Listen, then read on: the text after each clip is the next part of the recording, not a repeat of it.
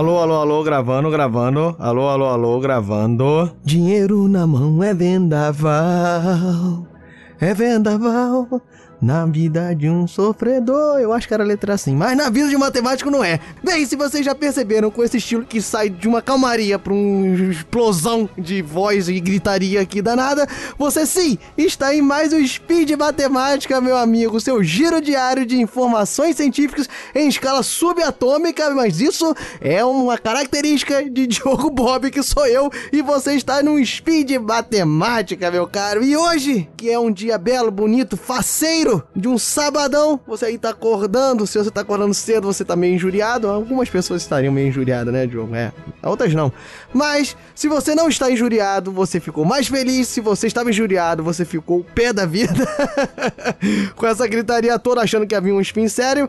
Mas é sério, tá? Eu só sou um pouco maluco, dizem por aí.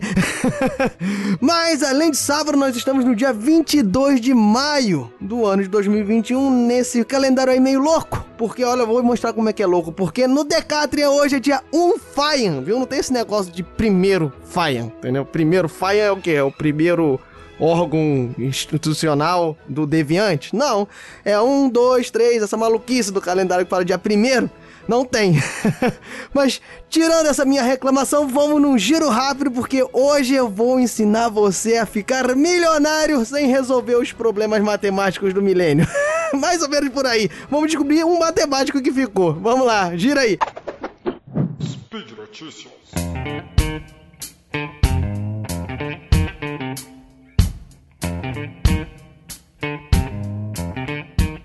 Bem, pessoal, como assim ficar milionário com matemática? Para começar, nós vamos falar de loteria. Essa coisa bonita, linda, que tem 378 livros falando de como ficar milionário na loteria, fazendo combinações e numéricas, números que mais caem, blá blá blá blá blá blá blá blá.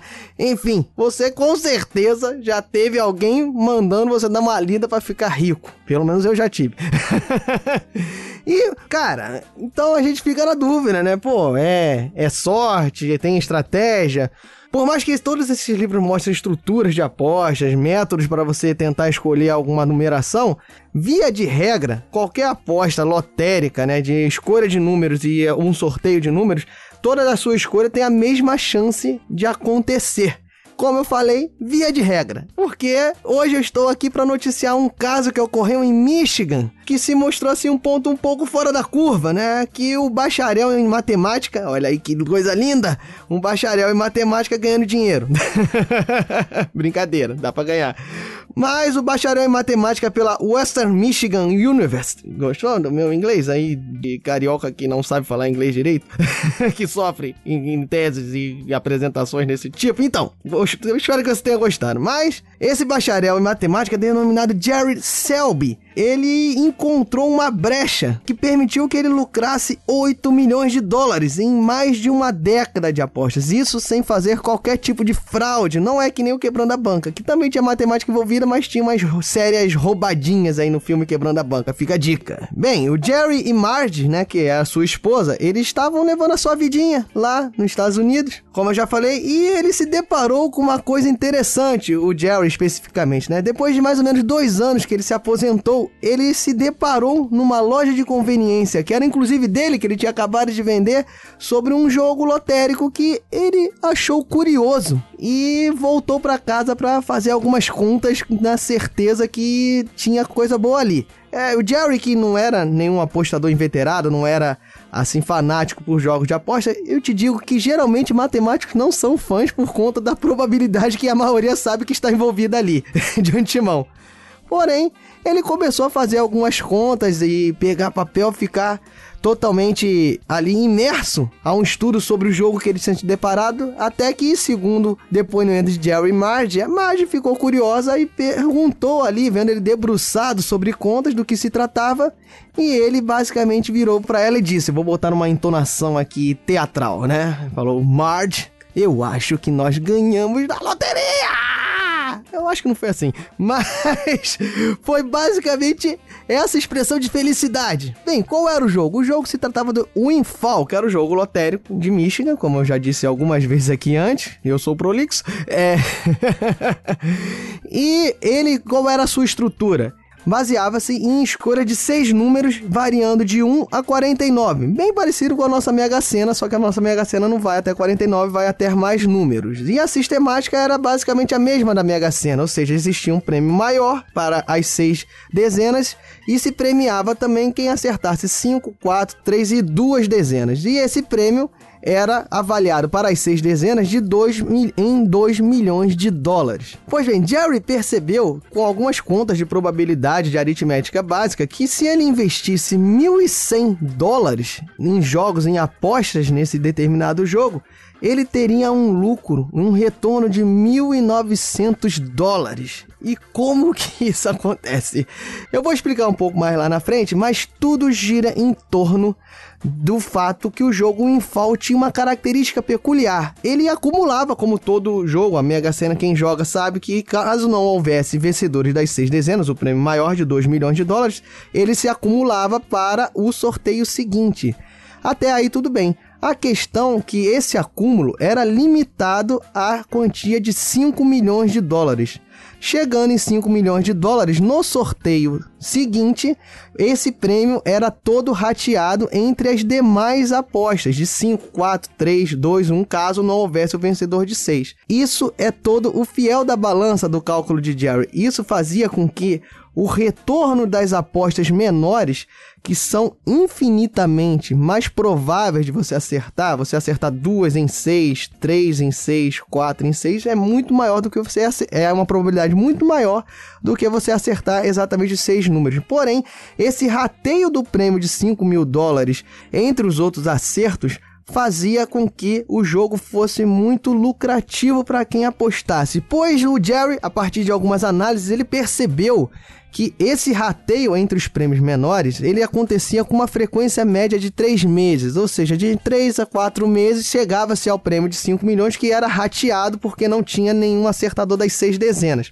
A partir daí, vendo o lucro que eu já falei anteriormente, de 1.100 dólares investidos e retornando em 1.900 nessas situações de prêmio acumulado, ele resolveu fazer um teste. E na primeira vez ele apostou 3.600 dólares e teve um retorno de nada mais, nada menos 6.300 dólares, juntando todos os prêmios que ele, ele conseguiu ali. Várias apostas, aí acertou dois, acertou três, e dentro disso aí, no somatório, teve um retorno de 6.300 dentro de 3.600 investidos. É um belo lucro, vocês não acham?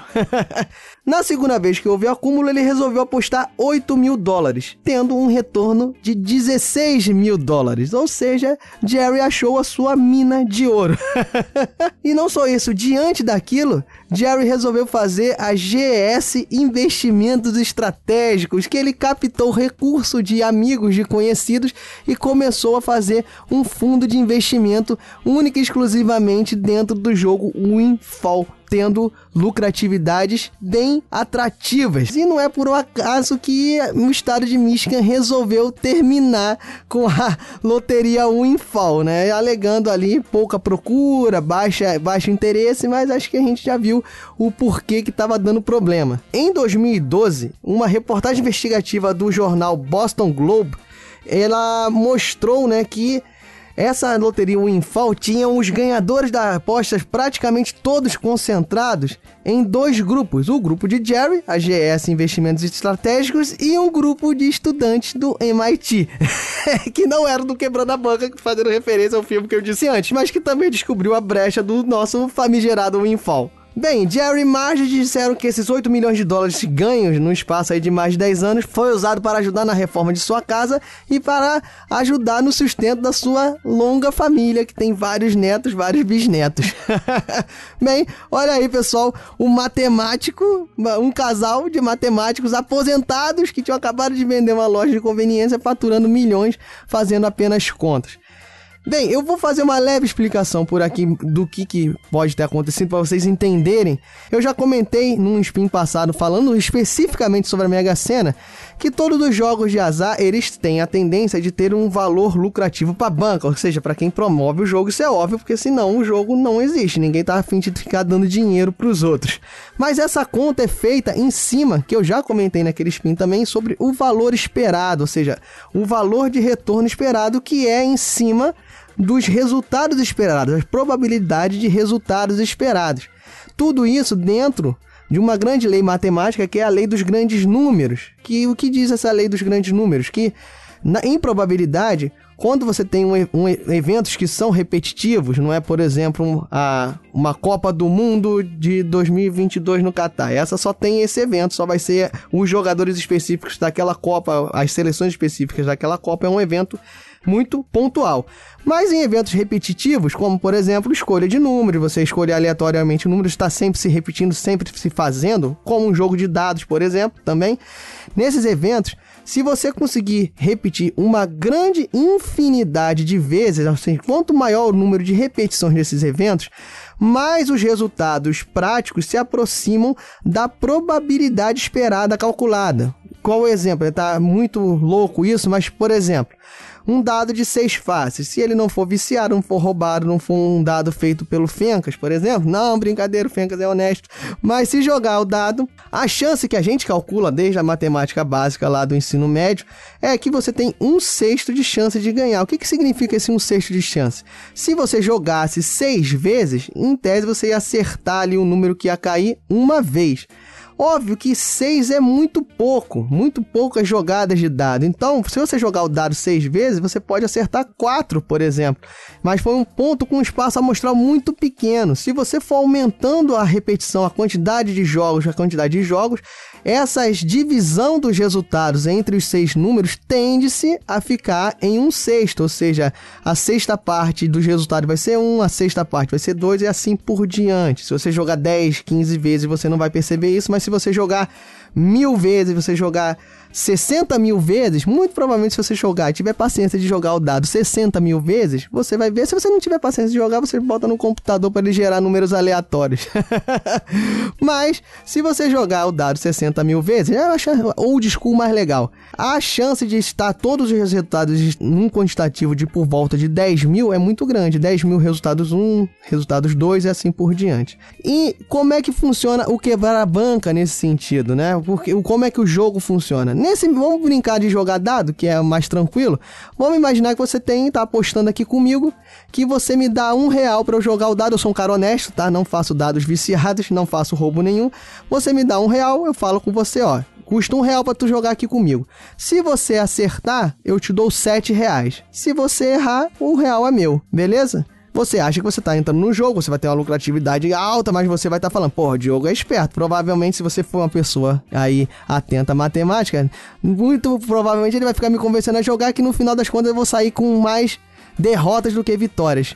Mais ou menos. Nesse quantitativo de 1 para 7 que eu falei para você, se você jogar muitas vezes, vamos pensar aí, como eu falei, se você jogar 60 mil vezes, pensa o seguinte, no mesmo, no mesmo número que eu usei como exemplo do, dos grandes números, você vai estar com bastante dinheiro, mas você investiu 60 mil reais. Cada jogada você tem a probabilidade de um sexto de acertar. Então, muito provavelmente, você, com 60 mil jogos, você terá acertado por volta de 10 mil números. Acertando por volta de 10 mil números, você teria tido um retorno de 7 reais em cada, que foi o que eu falei, e teria tido então um retorno final de 70 mil reais.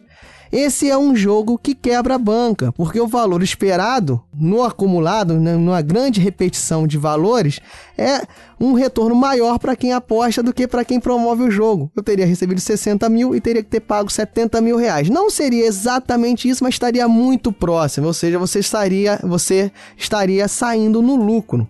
Isso foi uma conta básica. É óbvio que qualquer casa de aposta, qualquer casa de jogos, não vai fazer coisas tão simples de errar nesse sentido.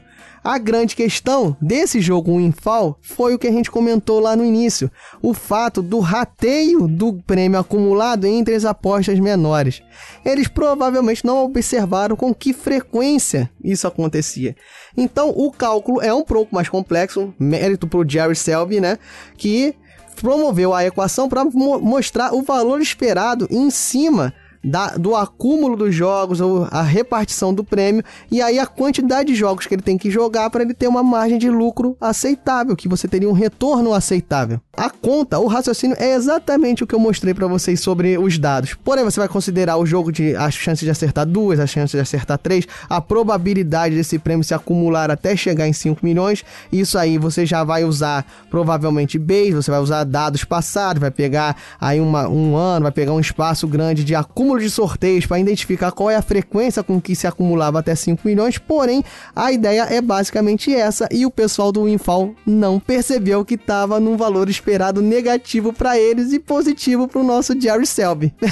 é, rapaz. Tá vendo? Você pode ficar milionário. Eu agora convoco todos vocês a ficarem vendo todo jogo que aparece por aí, né? Do nosso patrão, por exemplo, Maoi, que tem lá, que provavelmente não deve dar errado, mas outros jogos aí que não é jogo, é título de capitalização por causa das regras aí vigentes no nosso país. Porém, você pode ficar procurando os jogos que existem e vai que você não encontra dentro dessa sistemática um que tem um valor esperado positivo para você. Bem, pessoal, eu espero que eu tenha ajudado vocês. Eu espero que vocês tenham entendido. Caso vocês não tenham entendido ou ficado mais pobre porque poderiam estar fazendo alguma coisa isso aqui não adiantou de nada, ou ficaram mais ricos, né? Porque perderam aí seus 15, 20 minutos que poderiam estar gastando comendo uma coxinha nesse sábado bonito na rua, um, cal, um pastel com caldo de cana. Eu aconselho você poderia estar gastando também, então pode ter ficado um pouco mais rico também.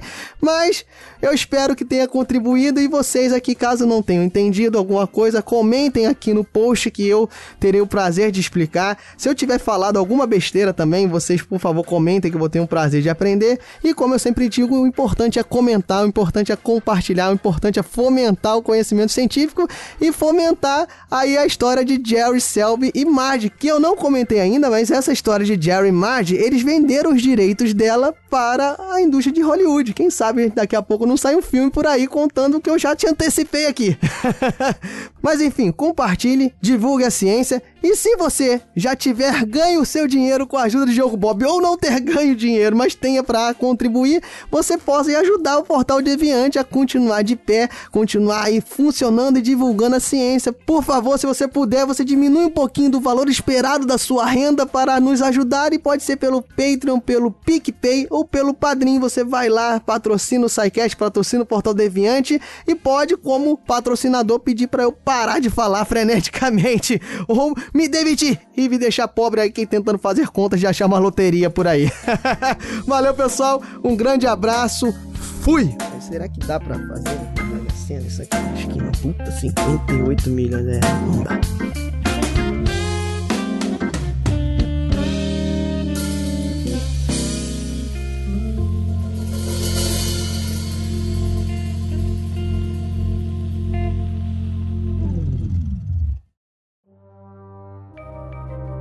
Este programa foi produzido por Mentes Deviantes. deviante.com.br